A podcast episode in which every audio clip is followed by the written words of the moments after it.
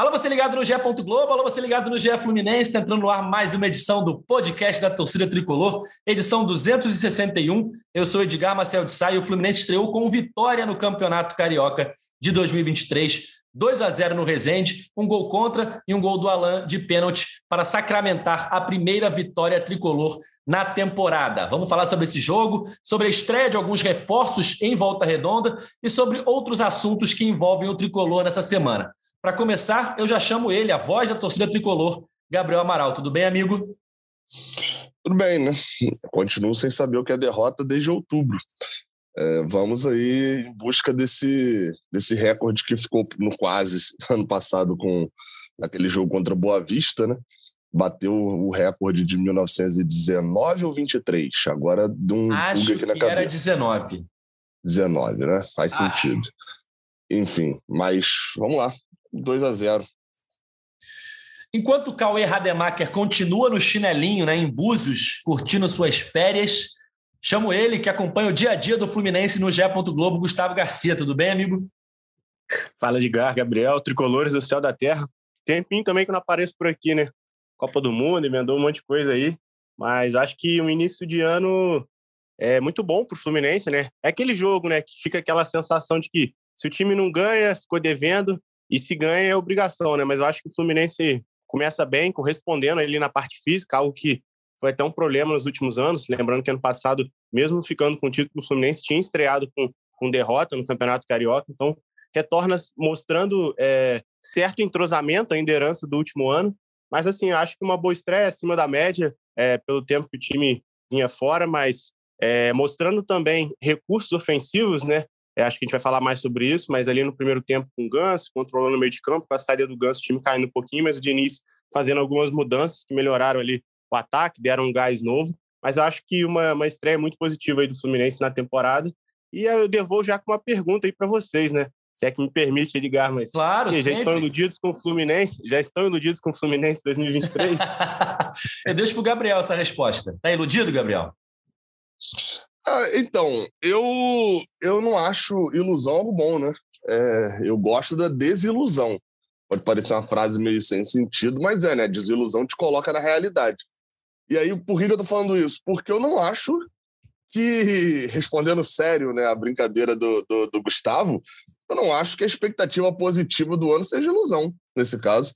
É, é, a, a, gente, é, por mais que a gente brinque, né, isso, fala, pô, a gente vai ganhar título e tal. O Fluminense, a gente brinca que isso seja uma ilusão, mas eu, eu acho que, assim, nesse ano pode não acontecer, porque no final das contas, o Fluminense vai jogar, eu espero, só quatro torneios. Se a gente jogar cinco torneios. Se nesse ano a gente jogar cinco torneios, alguma coisa deu errado, porque o Mundial é só ano que vem, né? Então, se nesse ano a gente jogar cinco torneios, a gente foi para a Sul-Americana mas a princípio são quatro torneios, então assim, só vão ser quatro times campeões. Então pode acontecer de no último lance, de alguma coisa. Mas eu acho que nos quatro torneios que o Fluminense entra, ele é encarado ou como favorito ou como o primeiro após os favoritos. Então, é, eu, e é uma, uma, uma análise feita e que todos concordam. Assim, tanto pessoas que acompanham de perto quanto pessoas que não acompanham é, que é aquelas que acompanham mais superficialmente, né? Então, acho que nesse ano, eu não diria que eu estou iludido com o Fluminense, porque não acho que seja uma ilusão. Acho que seja uma realidade. O Fluminense, de fato, é, é, a expectativa ela condiz com a realidade. O time que foi muito bem no ano passado e foi acima do normal, acima do que ele era, agora ele se reforçou para o desempenho do ano passado do Brasileirão, do segundo semestre do ano passado, ele ser o que é a realidade. É, é, é exatamente, ele ser exatamente o que deveria ser a realidade mesmo, de, de vai é, é, semifinal de Copa do Brasil, caindo ali num jogo em que tem dois desfalques. É no Brasileirão não disputar né, o título a Vera porque um time abriu muitos pontos. Só nessas exceções, assim, o Fluminense não está na disputa de título. Oi, Edgar e Gabriel, só para eu, só eu complementar aqui, para não ser mal inter interpretado, essa é uma brincadeira que os torcedores fazem, né? Já estou iludido, já estou iludido, enfim, com o primeiro jogo, só uma brincadeira, mas assim... É, eu que estou errado, na falando, verdade. É, eu respondi sério, tem muito isso, né? Ganhou o primeiro jogo do estadual, já falo, já estou iludido, já estou iludido, então, uma brincadeira, mas assim, só falando sério agora, dando a minha opinião também, acho que eu vou muito nessa linha do Gabriel, eu acho que o Fluminense Lembrando que terminou em terceiro no Campeonato Brasileiro, foi semifinalista da Copa do Brasil. Pelo menos na minha expectativa é de que o clube consiga feitos maiores este ano. Acho que o elenco está é, melhor, está é, tá mais encorpado, os jogadores estão com entendimento melhor do jogo. Provavelmente também vai debater isso, mas assim, pelo menos na minha opinião, é, se for entrar também na brincadeira, falando sério, mas entrando na brincadeira, eu estou iludidão com esse Fluminense 2023. Vamos embora. Vamos falar um pouquinho da estreia do Fluminense na temporada, 2 a 0 no Resende.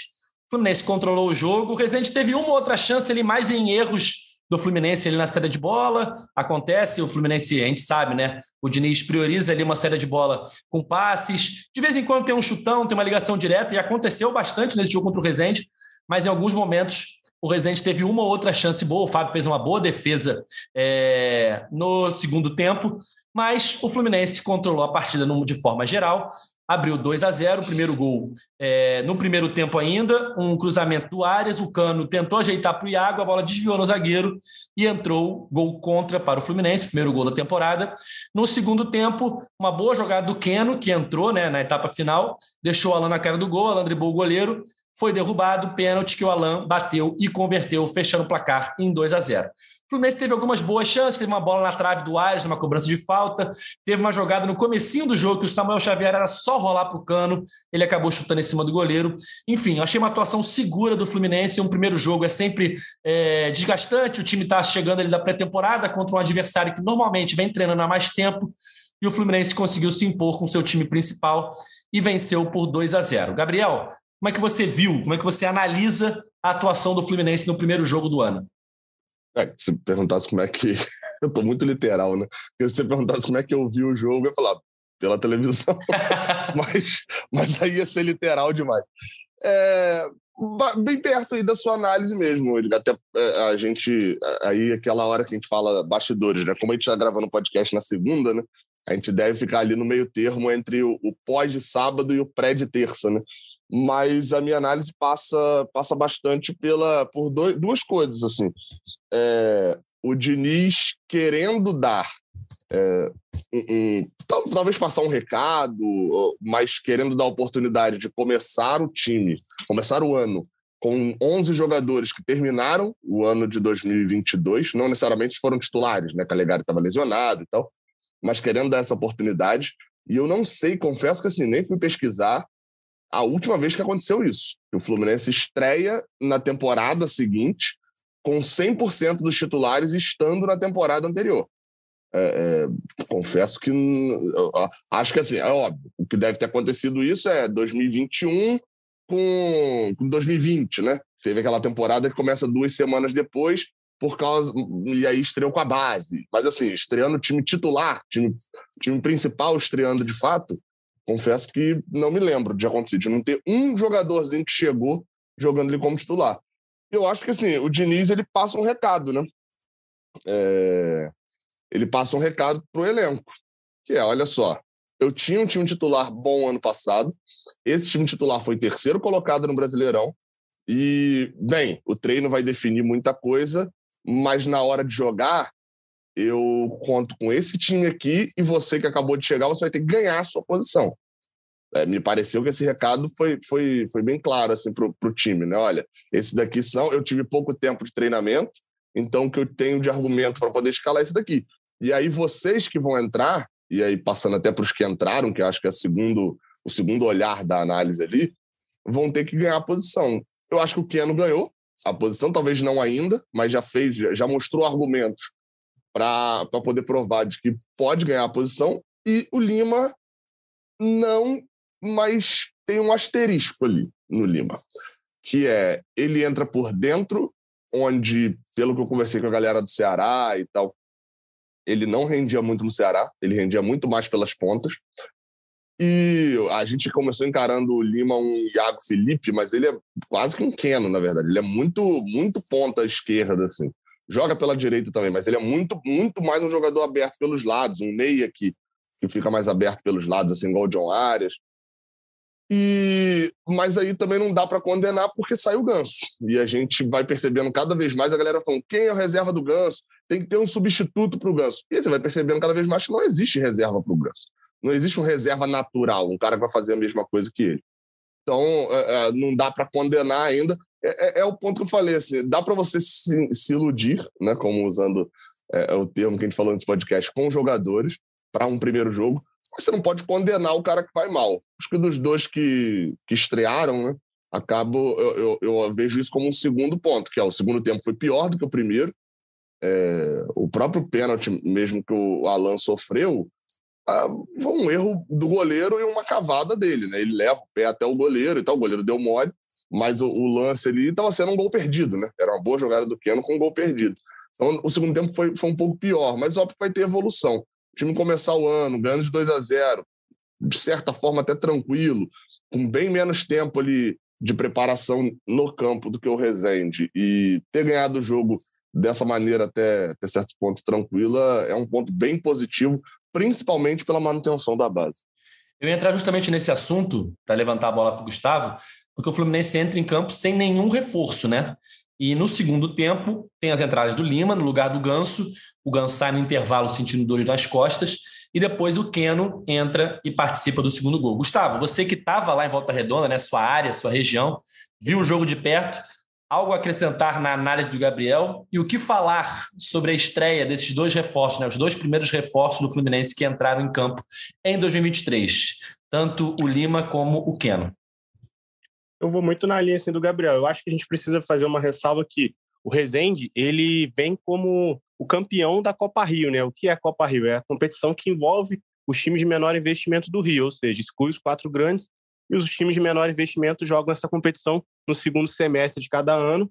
Então, assim, o Rezende chega com essa credencial como, digamos assim, o melhor dos times de menor investimento. E é uma equipe que já vem com uma base, está com um treinador há três anos, então, assim, é, ah, não é uma grande referência, enfim, para muitos, mas eu acho que tem que ser respeitado, sim, o trabalho que vem sendo feito no Rezende. Acho que dos times de menor investimento é o que chega realmente com as melhores credenciais, então a gente tem que colocar sim esse peso de lembrar que, que o Rezende chega com, com, com esse rótulo de campeão da Copa Rio, com uma equipe estruturada, mantendo a base, treinando há mais tempo. Claro, o Fluminense chega com a obrigação de vencer? Chega.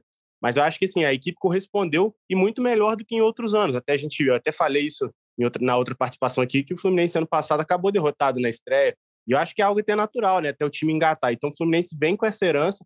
Eu acho que esse o primeiro tempo, é, pelo menos assim, até os 15 minutos, o Rezende conseguiu encurtar a marcação ali do Fluminense, encurtar os espaços e dificultar um pouco a saída de bola do clube, né? Com essas trocas de passes curtos. Então o Fluminense teve um pouquinho é, essa demora assim para conseguir se encaixar. Mas depois disso, que quebrou a linha do Rezende pela primeira vez, né? Foi até no lançamento com com Samuel Xavier, parece que o time deu uma engrenada, né? Conseguiu é, voltar ao ritmo e o gol até saiu minutos depois, né?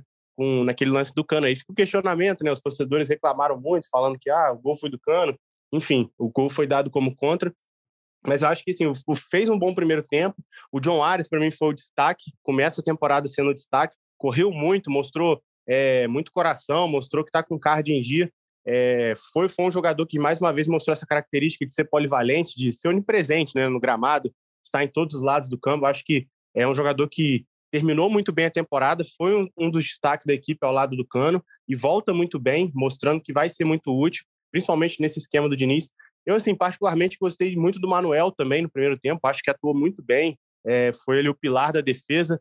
O Nino é, não tenha sido mal no jogo, é, no segundo tempo acabou dando um vacilo ali, que criou uma boa oportunidade para o Rezende. No momento o jogo estava até 1 a 0 mas acho que um pouquinho abaixo do Manuel. Mas, de uma forma geral, gostei do Calegari também na esquerda. É, a gente sabe, né? Ô, ô Gustavo. Diga, diga. Só, só, só para não ficar longe, o Manuel também dá uma entregada, né? No, no lance pelo lado esquerdo. Eu não lembro no que, que resulta o lance agora, mas eu lembro de um, de um passe errado assim nele na saída na saída de bola, até o Fábio meio que eh, recua a bola no Fábio, o Fábio dá no Manuel, o Manuel dá o passe errado e, e, e o Rezende acaba ficando com a bola. Ah, é o lance que o Felipe Melo salva no, no meio. Quarta mas o Felipe Melo já estava, é. Os dois ele a acabaram do, errando a saída o Nino acabou sendo deixando um pouco mais exposto, né? O Fábio fez uma grande defesa na sequência, mas eu acho também natural pelo começo de temporada. Uhum. Dois participaram bastante na troca de passes do time. André, mais uma vez, aquele jogador que não aparece nos melhores momentos, mas a sustentação do time no meio de campo. Então, assim, eu acho que ele, falando do, dos que já estavam, acho que foi uma atuação assim muito é, até acima da média para o primeiro jogo. Assim, foram bem, mostraram que apesar do pouco tempo de treino, ainda seguem com entrosamento. E falando especificamente dos reforços, eu acho que foi aquilo que você falou, né? O Fluminense tem uma queda assim, o Ganso. Por mais que o Ganso não tenha tido um primeiro tempo brilhante, excepcional, ele mostra que, que, que é um jogador diferenciado, que, que a equipe depende dele e que o Fluminense não tem um jogador com as características dele no time, né? Acho que o Fluminense ainda busca essa reposição para o Ganso, pelo menos um jogador que, que tenha características semelhantes. Como você mesmo falou, o Lima é um jogador que atua muito mais pelo lado, pelos lados do campo, no, vem de uma sequência atuando ali pelo lado direito no, no Ceará, até lembrou disso, que atuava ali pelo lado com o Samuel Xavier. Então, assim, eu acho que o Fluminense vai ter que buscar esse jogador, essa peça de reposição para o Ganso. Então, acho que o time cai um pouco no segundo tempo, sem esse controle do meio de campo. Mas, assim, o Keno entra, acho que mostrou que está bem fisicamente, mostrou muita vontade, correu bastante ali pelo lado esquerdo do gramado. Ele já tinha falado que prefere atuar por ali. Então, assim, gostei da, da atuação do Keno, acho que foi uma, uma boa, boa estreia. Deu caneta, né? O pessoal já começou até a compartilhar os lances dele, de Kenaldinho, dando caneta, enfim. Achei que foi bem no lance com, com o Alan também. E assim, falando especificamente do, do, do Alan também, que eu acho que esse gol foi muito importante para ele, né? É, muita gente acabou esquecendo quem é o Alan, ou a carreira dele, do que ele vem, mas é um jogador que é, foi procurado por outros clubes no Brasil. Ano passado realmente chegou fora de forma, sem ritmo de jogo, mas que acho que pode ser muito importante para o Fluminense. Acho que assim, o Lima é, sofreu com essa questão no meio de campo, não ter o ganso ali para auxiliar nessa distribuição. Mas assim, eu acho que a minha, na minha avaliação, na minha avaliação foi uma estreia positiva do coletivo de todos, assim, ninguém muito abaixo da média. Claro, acho que o John Arias foi o jogador que mais se destoou, foi o que foi melhor em campo, mas ninguém muito abaixo, assim, eu acho que é uma estreia positiva. Passou, o Fluminense passou no primeiro teste, e agora tem que virar o foco aí já para a segunda rodada. Boa lembrança do Alan, Gustavo, da, da importância desse gol para ele, né? Depois da chegada no passado, teve a lesão na panturrilha, acabou fazendo um gol ali nas rodadas finais do brasileiro, mas é importante ele começar o ano com esse gol.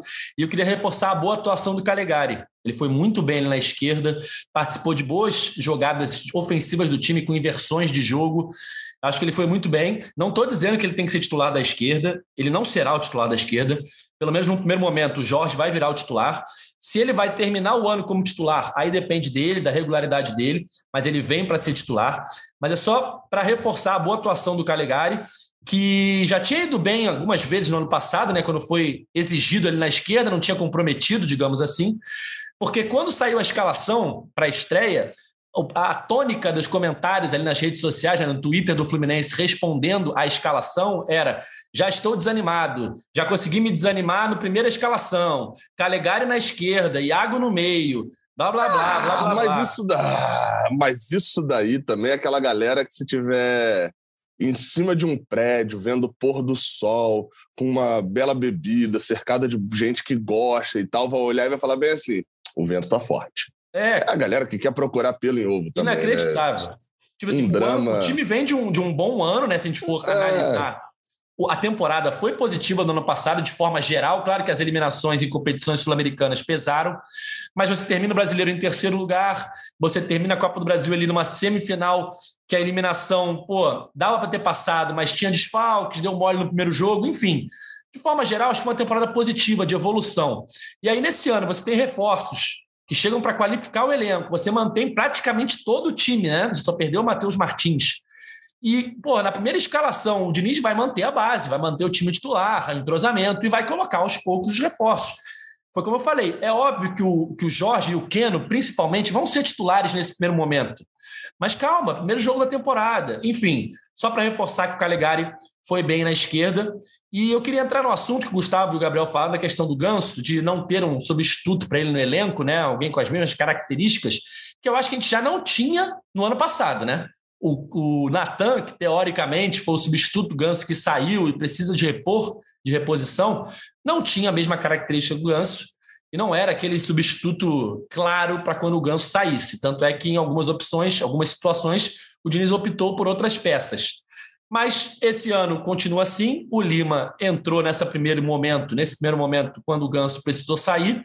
E eu queria entrar no assunto do Vina, né? Que era um outro jogador que poderia estar sendo especulado como um possível substituto, uma possível reposição para a saída do Natan, que o Vina não vem mais, né, Gustavo? Saíram aí as notícias. Nosso Thiago Lima deu a, a informação no GE que essa negociação do Vina foi encerrada, né? Exatamente. É, eu acho que assim, a torcida tricolor tem muito isso com o Vina, né? Por, por ter sido um jogador que, que, teve boas atuações pelo Fluminense, foi, foi, foi um jogador que, que começou a ter destaque, eu diria, no Fluminense, depois rodou. É, no Ceará foi muito bem também. Acho que a torcida tem esse carinho, assim, até lembrando outro jogador que é o Thiago Neves, né? Que foi cogitado no Fluminense, a torcida lembrando do passado, querendo que o jogador voltasse. É, mas assim, eu acho que para o Vina pesa, pesar algumas questões, né? Parte do salário, que é um salário alto, é, pelas informações que a gente tem, algo em torno de 500 mil é o que ele ganha hoje no Ceará. É, é um jogador que tem um histórico de polêmicas também, que talvez não se enquadre nesse momento do Fluminense, com, com a formação que o elenco está, ao clima do, do elenco do Fluminense. Mas, assim, eu acho que seria um jogador, sim, que viria para ajudar o Fluminense, mas que de imediato também, eu acho que fica meu pensamento, pelo menos assim, é será que seria um jogador que chegaria para ser titular de imediato, com um salário desse tão alto? Será que o Fluminense não tem outras possibilidades é, para essa posição? Talvez até mesmo olhando para Xerém, tentando explorar novos jogadores. A gente sabe que Xerém é uma, uma fonte inesgotável. Aí, ano passado, o Alexander terminando muito bem a temporada, um jogador que provavelmente vai ser aproveitado também este ano, está muito bem aí nas, nas categorias de base da seleção. Então, assim, eu acho que o Fluminense é, pesou muito isso, né? Para o Fluminense, questão de salário, ser um salário alto, digamos assim, e para um jogador que não necessariamente chegaria para ser titular. Talvez fizesse até mesmo a função do Natan, né? De, de entrar ali em determinados momentos, um jogador para segundo tempo. Então, assim, eu acho que essa parte de talvez extracampo, essas polêmicas também tenham afetado um pouco, mas é, pela informação que a gente tem, é, o Fluminense não negocia mais para ter o jogador, né, que foi, foi oferecido também. E lembrando que tem contrato também com o Ceará, né? Então, assim, para ele é aquela questão, ele tinha um certo conforto de, de pensar assim, bom, é, se pintar, beleza, mas não pintando, o contrato dele ainda está tá, tá rolando lá no Ceará, né? É isso. E além do, dessa questão do Vina, outro noticiário, né? Até que surgiu hoje. Surgiu não, né? Foi. Evoluiu hoje, digamos assim, e tá lá a notícia no GE. Globo, que é a saída iminente do Luan Brito, né, Gabriel? Agora sim chegou um acordo. A gente debatia no último podcast nessa negociação e agora houve o acordo de uma opção de compra de 4,5 milhões de euros. Eu continuo achando que não há solução boa para o Fluminense nesse negócio. Se ele for mal, ele vai ser devolvido. Se ele for bem e explodir, o Porto paga um valor baixo por ele, né? É, eu, eu 4 milhões e meio, é, eu assim, desde o início eu achei ruim o negócio pelo modelo, né? Que é, é exatamente isso que que eu, eu falei desde o início, né, que você falou aí agora, de que o Fluminense fica com 100% do risco, né? Porque se ele for mal, o Porto não paga nada, a gente tem que contar do Porto ser otário. Eu já falei isso aqui, né? Ou o Porto ele ir mal e o Porto querer pagar, ou ele ir bem e o Porto não querer pagar e ele voltar para cá tendo ido bem já em Portugal.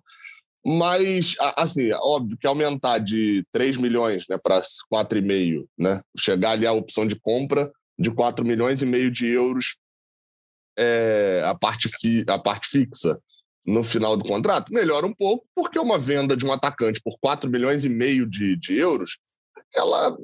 Eu, eu penso no nível do atacante, tá? Vamos considerar que o Matheus Martins, a gente abalizar o negócio ali pelo Matheus Martins, que fez duas temporadas, em uma temporada sendo uma boa, sendo titular ali, e foi vendido por seis, né? O fixo era seis, se eu não me engano, de cabeça vou conferir aqui, mas acho que era 6 milhões de euros. Você fala, pô, beleza, uma 4 milhões e meio, né? Pelo risco, ok. Só que eu continuo achando a parte do negócio ruim por conta do de o Fluminense não ganhar nada agora pelo empréstimo. Aonde que é importante olhar? Assim, é, é, vou repetir algo novamente, que eu falo desde o primeiro dia que surgiu essa negociação. O Luan Brito. Ah, o Luan Brito tem que ficar para ser. Não, o Fluminense tem uma, um, uma bomba relógio, entre aspas, né? É, na mão com o Luan Brito, que é o seguinte: o Luan Brito está no último ano dele. É, na última era a última competição dele, né? De, de, de, de, base, porque ele tem 21, ele tem 20, mas ele, né, ele, é, ele é 2002, então ele não joga mais o sub-20 esse ano. E aí, beleza. Ele tem. Já acabou a base para ele. Ele voltaria e seria para o Sub-23. O Sub-23 acabou. O que, que ele precisaria agora? Vai acontecer com ele o mesmo que deve acontecer, sei lá, falando alguns nomes aqui, mas não são informações, mas tipo Marcos Pedro, que são jogadores que até têm ali um vislumbre positivo para o futuro, mas não tem espaço no elenco. Porque o, o Diniz, é óbvio, para ter um, um, circuito desse, imagina-se que o Diniz não vai utilizar, o Diniz hoje, para essa posição, ele tem Cano, tem Alain, é, tem o Alexandre Jesus, que vá lá, eu discordo, é, você discorda, você que está ouvindo discorda, mas o Diniz gosta do cara. É, é, enfim, e eu achei a renovação além do limite, mas o Diniz gosta. Aí a gente entra naquele ponto que é o que, que o Diniz. Eu, até que ponto eu confio no Diniz, né? E, além disso, tem o John Kennedy, né? Que fez três gols ontem pela, pela Ferroviária e é jogador do Fluminense ainda. E a gente sabe que se botar a cabeça no lugar, volta para poder brigar por posição no Fluminense, porque é um jogador especial. Então, assim, o Luan Brito teria espaço com o Diniz? Não. Não é esse o vislumbre que se tem. Imagina que até não é essa a informação mesmo. É... O que, que ia acontecer com ele? Ele ia entrar na rota dos emprestados. Na rota dos emprestados, ele ia para o Goiás ou para o CRB, pegando os, os últimos destinos do Fluminense, para jogar a Série B emprestado. É melhor para o Fluminense ter o jogador emprestado no Porto ou no CRB, no Porto ou no Goiás. Então, assim, é, é, é por isso que essa avaliação não é muito simples. Eu não acho que ela seja muito simples. Aonde que eu acho que é mais simples? É na questão do valor. Que é, olha, a partir do momento que você decidiu emprestar, não valia a pena, numa composição com o Porto, você conseguir uma bobeirinha que seja para te garantir, te resguardar, que o empréstimo valeu a pena. Agora, por outro lado, é, dizer que ah, o jogador tinha que ficar assim, ele ia ficar o ano inteiro treinando aqui, sem, sem atuar com o Diniz, porque não, não, o Germancano tem um físico muito bom. Alan, pelo visto, também não, não vai ser um jogador que vai se lesionar constantemente. Você tem o John Kennedy voltando da ferroviária. E, além disso, é, é, importante lembrar, assim, o Lombrito ele tem números muito bons, mas ele, ele de fato, é, é, ele não era titular na base. A base dele não é a base sendo titular. E aí pode até, eu já até vi gente falando assim, né, que está na mesma linha do, do ah, já estou me desanimando com o ano porque viu uma escalação, a primeira escalação. Que, ah, não, mas agora quem quiser passar pano para contratação vai dizer que ele não era titular. Sim, assim, não sei que, que quem quiser passar pano para para venda do jogador vai fazer, não, mas é informação. Não sabia que tinha que mentir para poder analisar a contratação. Assim. É, o Luan Brito ele foi mais reserva do que titular uh, no, nos dois últimos anos de sub-20 do Fluminense. Ele mais vezes ele era banco do João. O, os caras da geração dele era o João Neto, que teve lesão, e era o John Kennedy. No ano passado, por sinal, em vários momentos ele foi reserva desse time, né? desses dois, inclusive, que estavam no sub-20 ainda. Então, assim, aí, óbvio, você olha os números, ele de fato tem muitos gols entrando do banco. E é exatamente esses muito, muitos gols que possibilitam o Porto vir atrás dele. Porque se ele não tivesse esses gols vindo do banco, aí ele estaria emprestado para o CRB semana que vem. Como é o que eu acredito que vai acabar acontecendo com o João Neto, inclusive. Eu acho que o João Neto é, é, vai acabar indo para essa rota do, do não tem sub-23, vamos jogar o profissional para uma competição abaixo. Só que o João Neto tem uma vantagem, que é, se não rolar esse empréstimo, ele ainda pode jogar o sub-20, porque o João Neto é 2003. Então ele ainda está no sub-20 do Fluminense. Então ele não precisa desse desespero de resolver a situação dele agora é, é, poderia segurar mais um ano, treinar ali junto. E aí aquele negócio, ele está ali treinando no Sub-23. Cano está suspenso, Alan foi convocado para a seleção da China. Opa, bota aqui o, o, o Luan Brito para poder já compor o time principal, viajar, destaca num treino, entra no jogo, faz um gol, ganhou a vaga dele.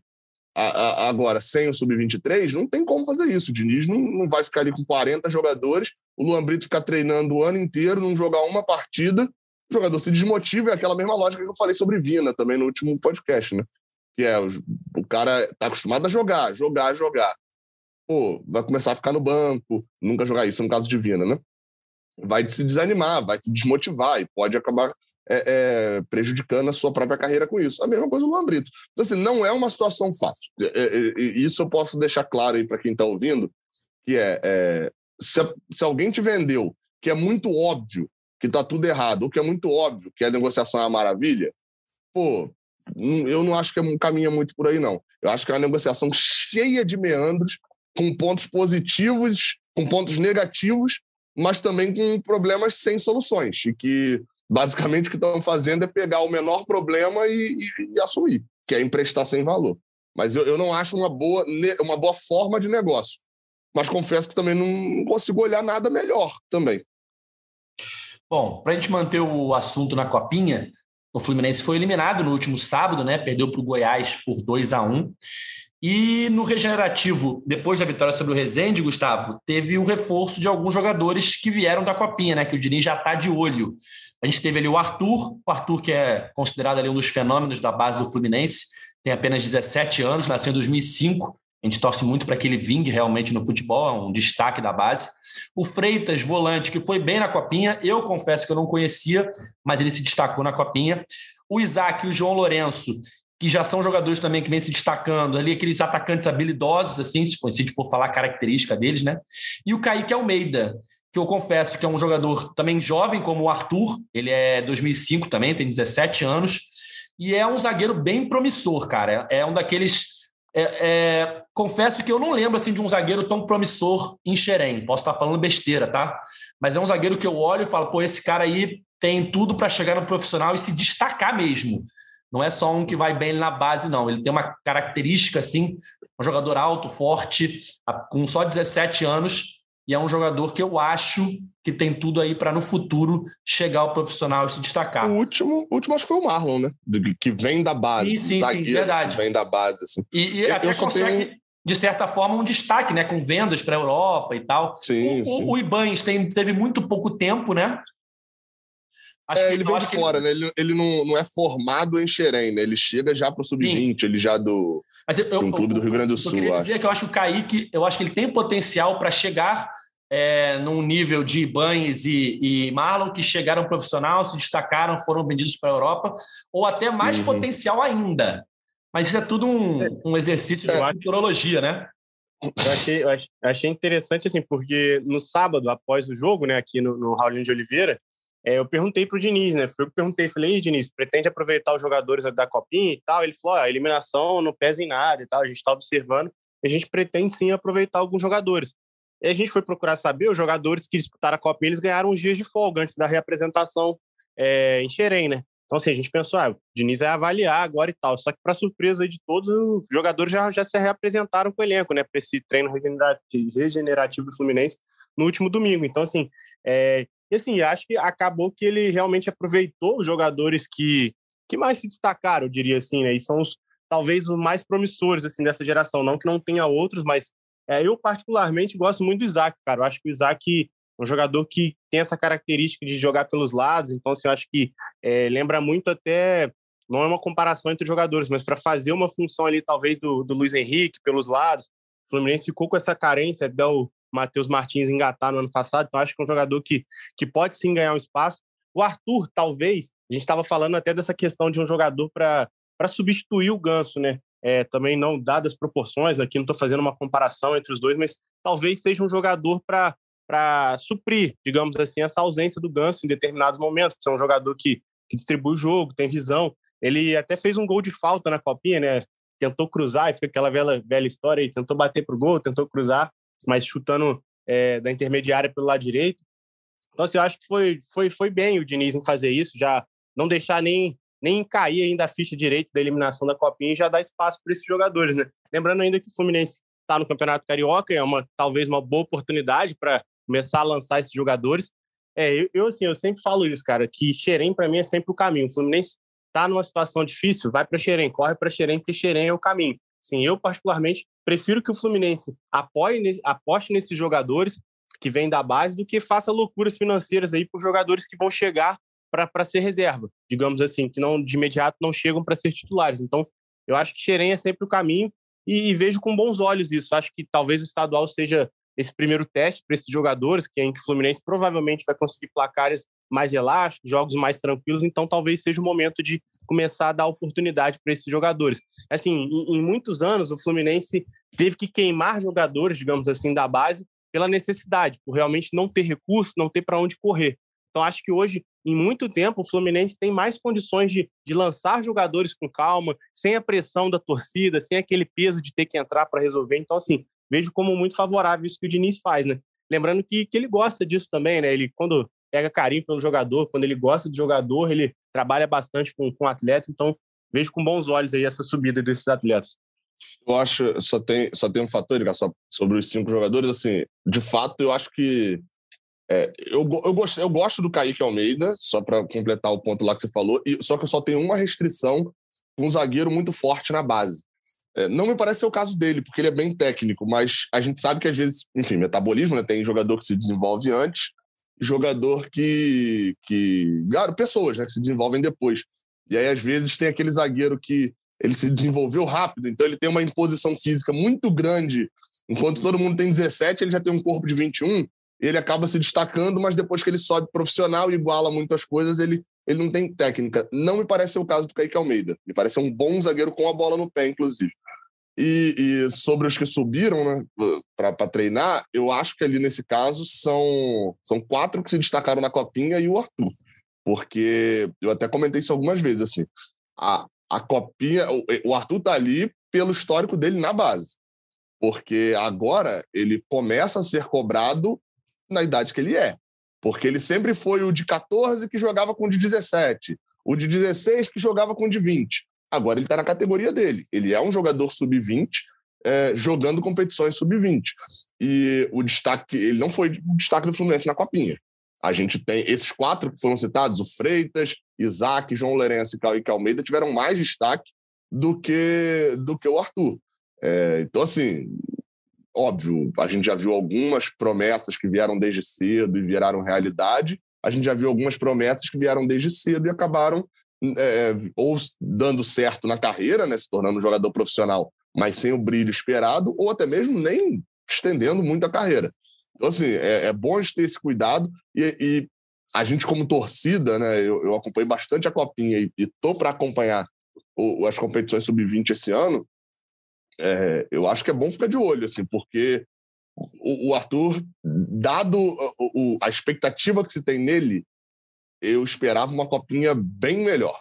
É, não era só uma copinha melhor, porque eu esperava que ele fosse o cara do time e, e, um dos caras da competição. É óbvio, o gramado que o Fluminense jogou atrapalhou e tal, tem todos esses fatores, enfim. Mas ele não foi um dos principais jogadores do Fluminense. E aí isso, isso me incomodou um bocadinho. Enfim, espero que deslanche no sub-20 esse ano, ou se de fato se mantiver no profissional, ganhe minutagem e, e consiga se destacar. Mas vendo, assim, se eu pegar só a copinha como parâmetro, é, a galera fala dele ser o reserva do Ganso. Falo, cara, pelo que eu vi da copinha, eu esperava bem mais para ele subir pro profissional. Mas, enfim, ele tem um histórico, né? Não dá para ignorar o histórico dele na base, que é espetacular. Perfeito. Continuando falando aí um pouquinho sobre Xerém, tivemos um destaque de Xerém ontem na rodada dos estaduais, no caso em São Paulo, fazendo três gols e pedindo música no Fantástico, né, Gustavo? Esperava essa estreia de John Kennedy na Ferroviária? Tem uma crítica. Diga. Tem uma crítica. e farei esta crítica aqui, ó, no podcast da Globo. Não teve a parte do John Kennedy no Fantástico, né? Caiu. É, não, não eu, teve. Eu, eu, pediu... eu, falei o pedir música, porque quem faz gol é. no domingo, eu confesso que é, eu não, ele realmente folga. pede. Hã? Ele realmente pede, ele realmente pede, tem essa parte, o vídeo é bem engraçado, porque ele solta. Muito bom, muito bom. Ele pede uma música evangélica do Thales Roberto e ele solta um palavrão na hora de pedir a música. Então confesso que ficou constrangedoramente engraçado. Mas, é, assim, era Ferroviária e Água Santa, né? Eu acho que o repórter ele pede para poder ter né, já guardado, mas provavelmente o Fantástico ontem teve né, uma cobertura extensa do, dos atos golpistas da outra semana, então eu imagino que a parte dos gols foi um pouco reduzida. E eu fui ver, o rever, né, que eu não vi ao vivo, fui ver, eu falei, caraca, não entrou do John Kennedy, não, não entrou no Fantástico. Mas enfim, pelo menos ele, ele fez os três gols. É, Fica eu, a crítica aqui, ó, a Globo. crítica pertinente. pertinente, pertinente, merecido. É, realmente foi, foi muito engraçado isso da entrevista, né? porque ele tá falando ali de Deus, que tá mudado, solta um palavrão assim, mas é muito espontâneo, assim, né? Eu acho que, acho que essa, esse empréstimo foi bom para ele, eu acho que tirar um pouco ele do Rio de Janeiro, respirar novos ares, assim, foi, foi algo positivo para ele. Eu acho que talento é indiscutível, acho que realmente é um, da geração dele, é um dos nomes mais promissores, mas entra aquela questão que todo mundo já sabe, já falamos aqui também da, da parte extracampo, né, que, que ele precisa trabalhar isso para não ser mais um talento perdido, mais uma joia perdida. É, acho que sim, é uma, uma estreia positiva para ele por ser agora até o artilheiro do, do Campeonato Paulista, né? O pessoal vai falar, ah, foi contra a Água Santa, enfim, vai querer pesar a dimensão do clube ali, mas o, a Ferroviária não vinha bem no jogo, né? Não fazia um bom jogo. É, a Água Santa teve uma expulsão, que também foi importante, mas pô, jogador fazer três gols, Campeonato Paulista, em uma equipe que ele não tem um suporte como teria no Fluminense, digamos assim, eu acho muito muito digno, assim, muito válido. Achei que, que foi muito bem. E é bom para ele, né? Para dar confiança, até para ganhar moral mesmo nessa possível volta ao Fluminense. Repito aqui, eu acho que ele com a cabeça no lugar, ele focado, é um jogador diferenciado e que acho que até o Gabriel, que citou aqui no podcast, que briga sim por vaga, diferente de outros nomes da base que ainda precisariam ser avaliados, enfim. Acho que ele chega para brigar por vaga porque talento tem. E assim, a gente espera que seja aproveitado, né? Não seja mais um talento perdido. Vi muito na, nas redes sociais as pessoas lembrando de outros jogadores aí que surgiram no Fluminense na última década como grande promessa, que acabaram não vingando muito também por essa parte extracampo, por coisas, decisões erradas, digamos assim, que tomaram é, longe dos gramados, que tinham muito potencial. E espero que o John Kennedy não seja mais um desses, né? Ele, a gente sabe que tem um histórico de problemas, é, aconteceram muitas coisas no ano passado. O Diniz tentou dar oportunidade, tentou estar perto dele, acabou não acontecendo por decisões do jogador. É, é, é, muito amplo isso, né? Acho que daria até um podcast à parte falar somente sobre isso, essa questão extracampo, questão estrutural do jogador. Mas, assim, eu acho que para ele foi bom, para o Fluminense é bom também, para dar visibilidade para o jogador. Acho que para todos os lados, assim, foi um empréstimo muito válido, assim.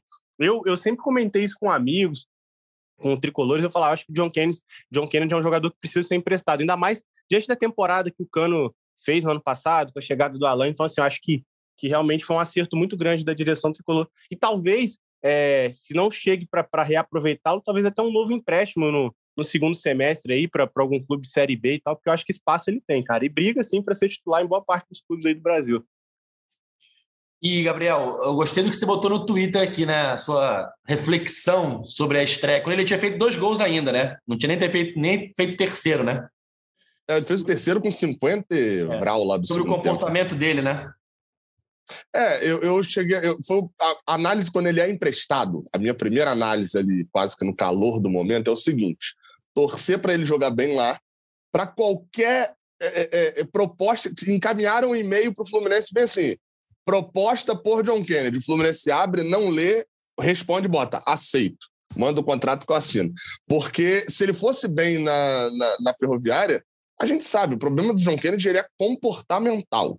Assim, e se você não está entendendo o que, que é esse comportamento, eu recomendo que você pesquise um caso. Assim, eu não vou falar porque eu, eu tenho um compromisso ali ético de se eu é uma notícia muito séria que mexe com a, a, com a vida da pessoa e eu teria que ter muitas provas para poder fazer uma situação dessa. Então, assim, mas são situações comportamentais. Qualquer os burburinhos são confirmados. Então, assim, é, é, eu tenho muito medo de trazer John Kennedy de volta para essa para a vida que ele tinha aqui no Rio de Janeiro. É, eu já falei algumas vezes, inclusive, John Kennedy falava que é, é, ele, se viesse proposta, ele não ia, não ia embora do Fluminense, porque no Fluminense ele era cuidado e, e enfim, e, e já foi para mim, já foi já foi difícil até acreditar que ele aceitou esse empréstimo para Ferroviária. Então, assim, eu teria medo. Quando a primeira, minha primeira reação é tomara que ele vá bem lá para o Fluminense vender e não ficar com uma bomba relógio na mão.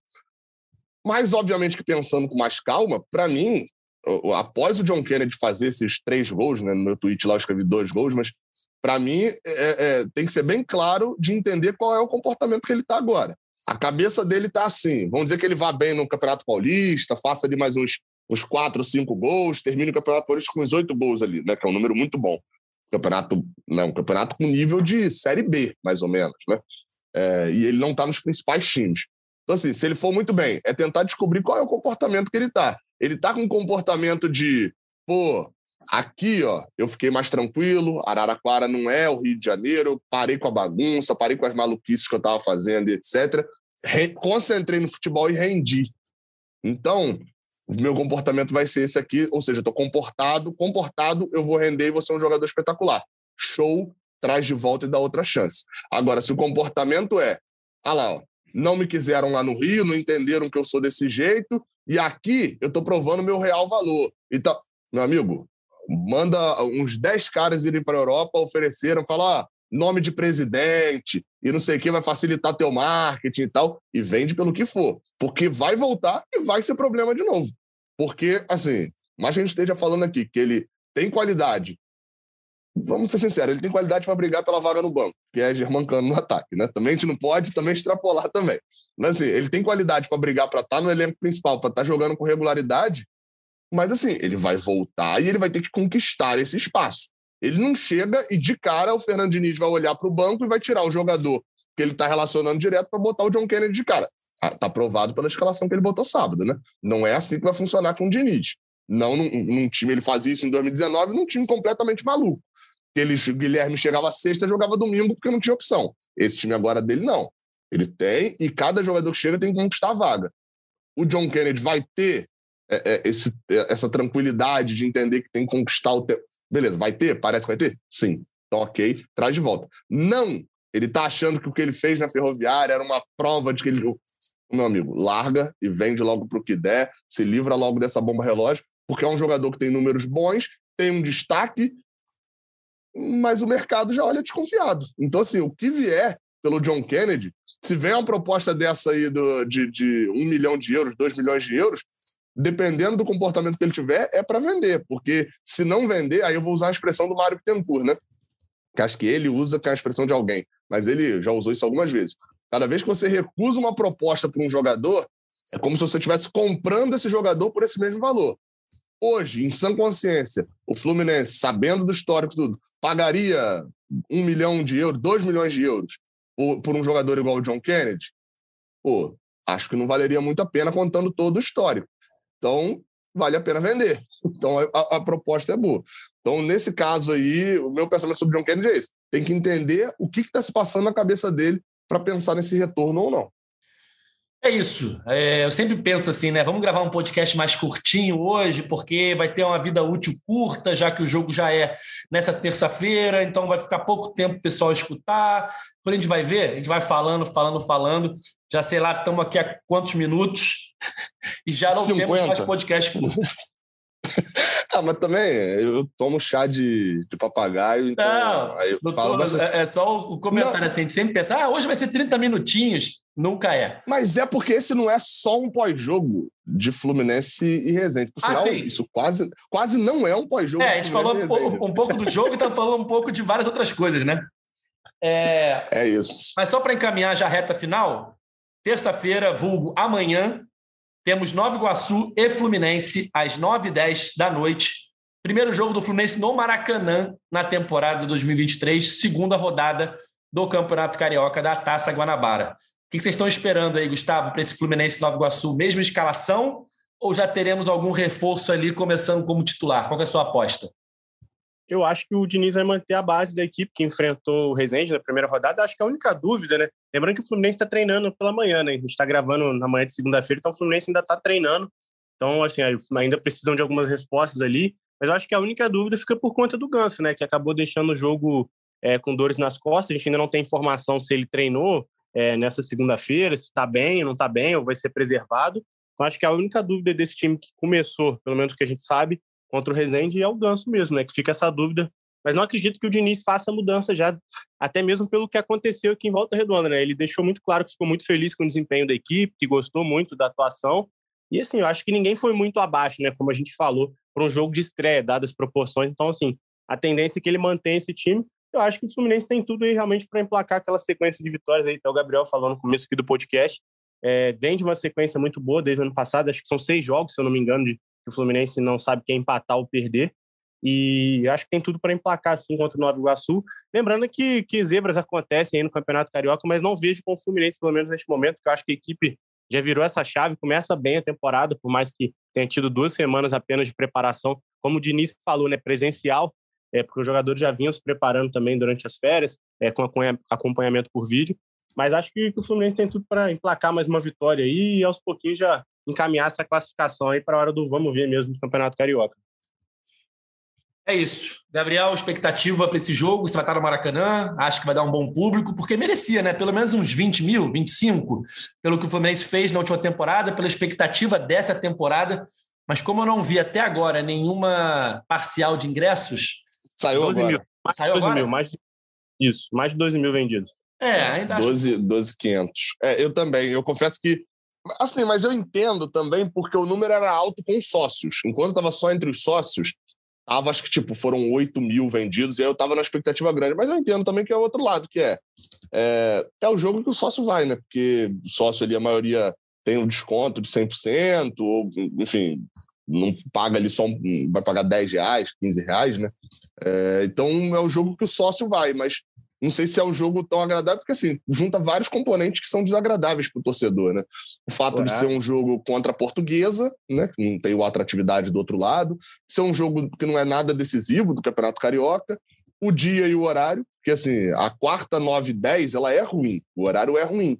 Mas a terça, 9 e 10 é pior ainda, né? Porque você nem está acostumado ao seu dia de jogo, né?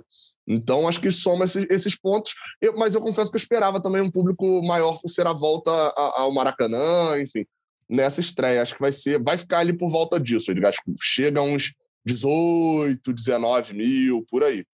É, enfim, a expectativa é isso. Assim, eu, eu tô, agora eu tô com uma expectativa mais alta. É engraçado, eu tô inverso daquele cidadão aí, da, da galera que você falou do Twitter da escalação. Porque agora eu tô numa expectativa inversa, que é o seguinte: é, é, como o, o, o Gustavo falou, talvez os, se a gente for estabelecer assim, até forte a palavra, mas os piores em campo tenham sido justamente os dois zagueiros que eu acho que depois do Fábio é o que tem a posição mais confortável de titular, né? É o que não tem nenhum reserva chegando perto, são os dois zagueiros.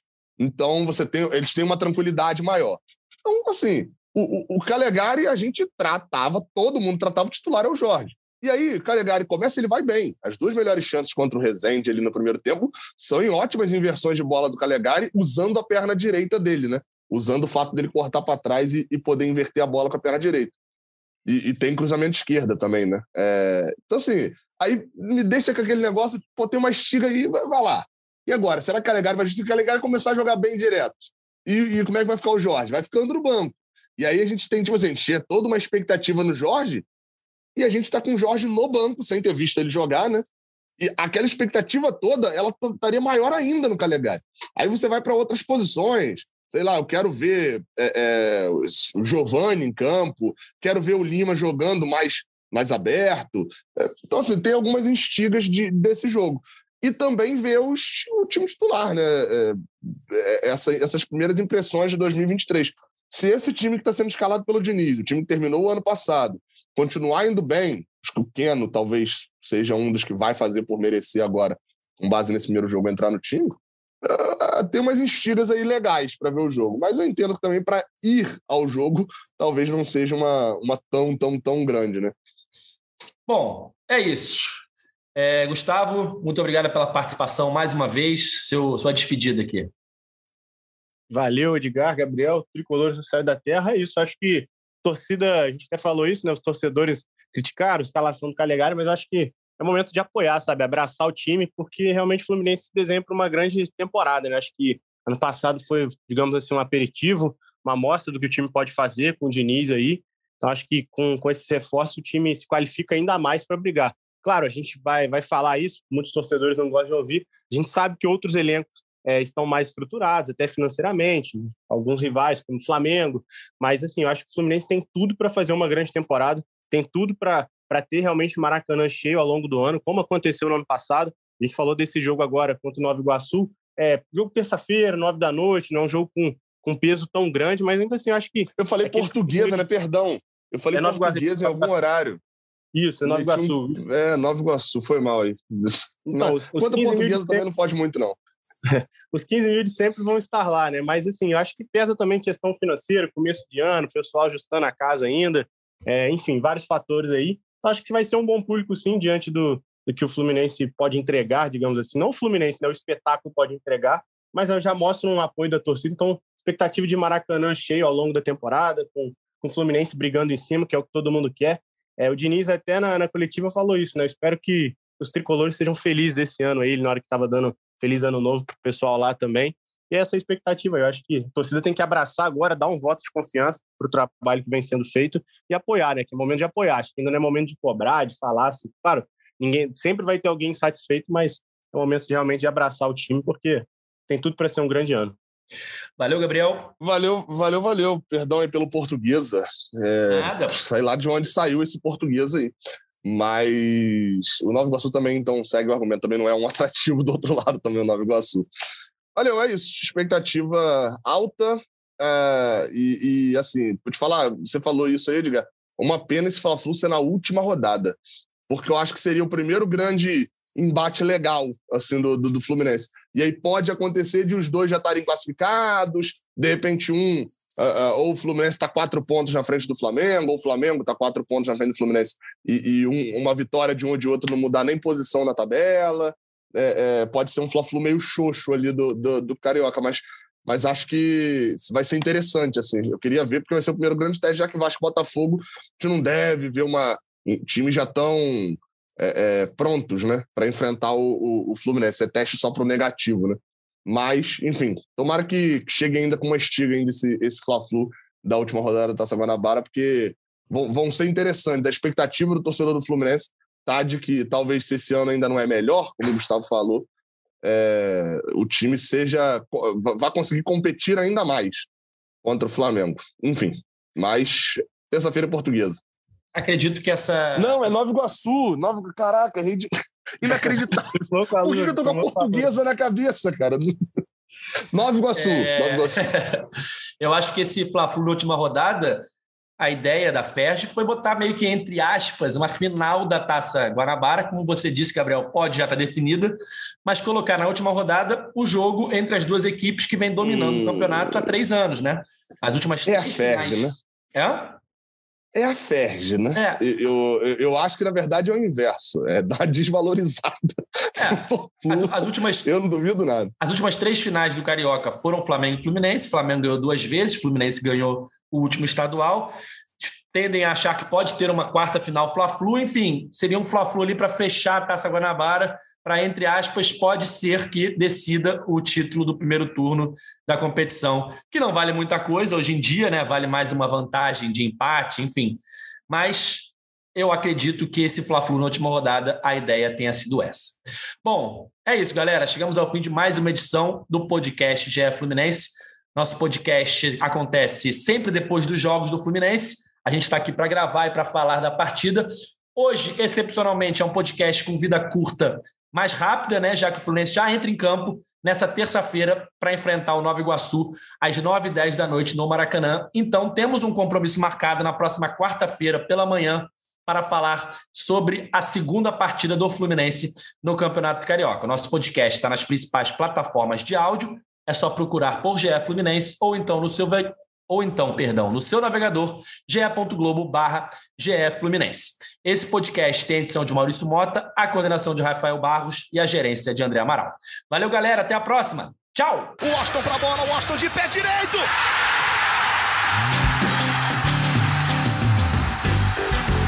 O podcast sabe de quem? Do Fluminense! Do Flusão! tricolor das Laranjeiras. É o GE Fluminense.